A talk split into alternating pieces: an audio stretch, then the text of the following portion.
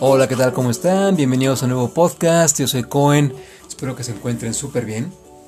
Recuerden que este espacio está pensado para que entre todos descubramos los mejores consejos de salud, siempre desde un punto de vista fácil de entender. El tema de hoy es los baños con agua fría. Son muchos los beneficios que tiene bañarse con agua fría y vamos a platicar de los 7 beneficios más importantes desde mi punto de vista que tiene bañarse con agua fría y al final vamos a platicar de ciertas precauciones y recomendaciones. Vamos a empezar con el primer beneficio que es mejora el humor. Segundo beneficio, reduce el estrés. Tercer beneficio, incrementa la fertilidad. La Universidad de California demostró que las personas que se bañan con agua caliente eh, padecen de infertilidad o sufren de infertilidad. Sin embargo, las personas que se bañan con agua fría, la fertilidad se convierte en una posibilidad. Vamos con el beneficio número 4, el cual es alivia dolores musculares.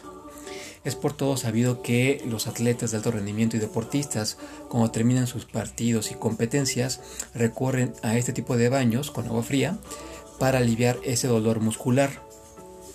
Beneficio número 5. Elimina grasa. La Universidad de Nottingham descubrió que cuando las personas se bañaban con agua fría, activaban un tipo de grasa que le llaman grasa parda, la cual se encarga de eliminar la grasa blanca, que es la que se encuentra en espalda baja y cintura, que es una grasa que se acumula fácilmente. Este me pareció un punto muy, muy interesante. Punto número 6 o beneficio número 6, fortalece el sistema inmune. Resulta que cuando empezamos a tomar baños con agua fría, se liberan células que se llaman leucocitos, que son los encargados de conservar la salud y de protegernos contra enfermedades. Beneficio número 7. Previene depresiones y ansiedades. La OMS confirmó hace poco que son más de 300 millones de personas las que sufren de depresión y ansiedad y una medida que podemos adoptar para prevenir depresión y ansiedad es bañarnos con agua fría. Vamos entonces con las precauciones para quien no es recomendable tomar baños de agua fría, para personas que están actualmente enfermas, para personas que están hospitalizadas, para personas que tienen algún tema cardíaco actualmente. Si por ejemplo eh, un baño de 5 minutos, que es como la medida recomendable en cuanto a tiempo para este tipo de baños, no me es suficiente o siento que me falta más tiempo, podemos ocupar 5 minutos para el agua fría y un par de minutos al final con agua tibia para terminar este baño.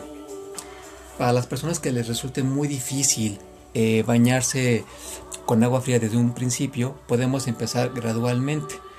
Podemos empezar con 10 segundos al principio para que vayamos avanzando después a los 30 segundos y finalmente lleguemos a los 5 minutos que es como que el tiempo recomendable para este tipo de baños.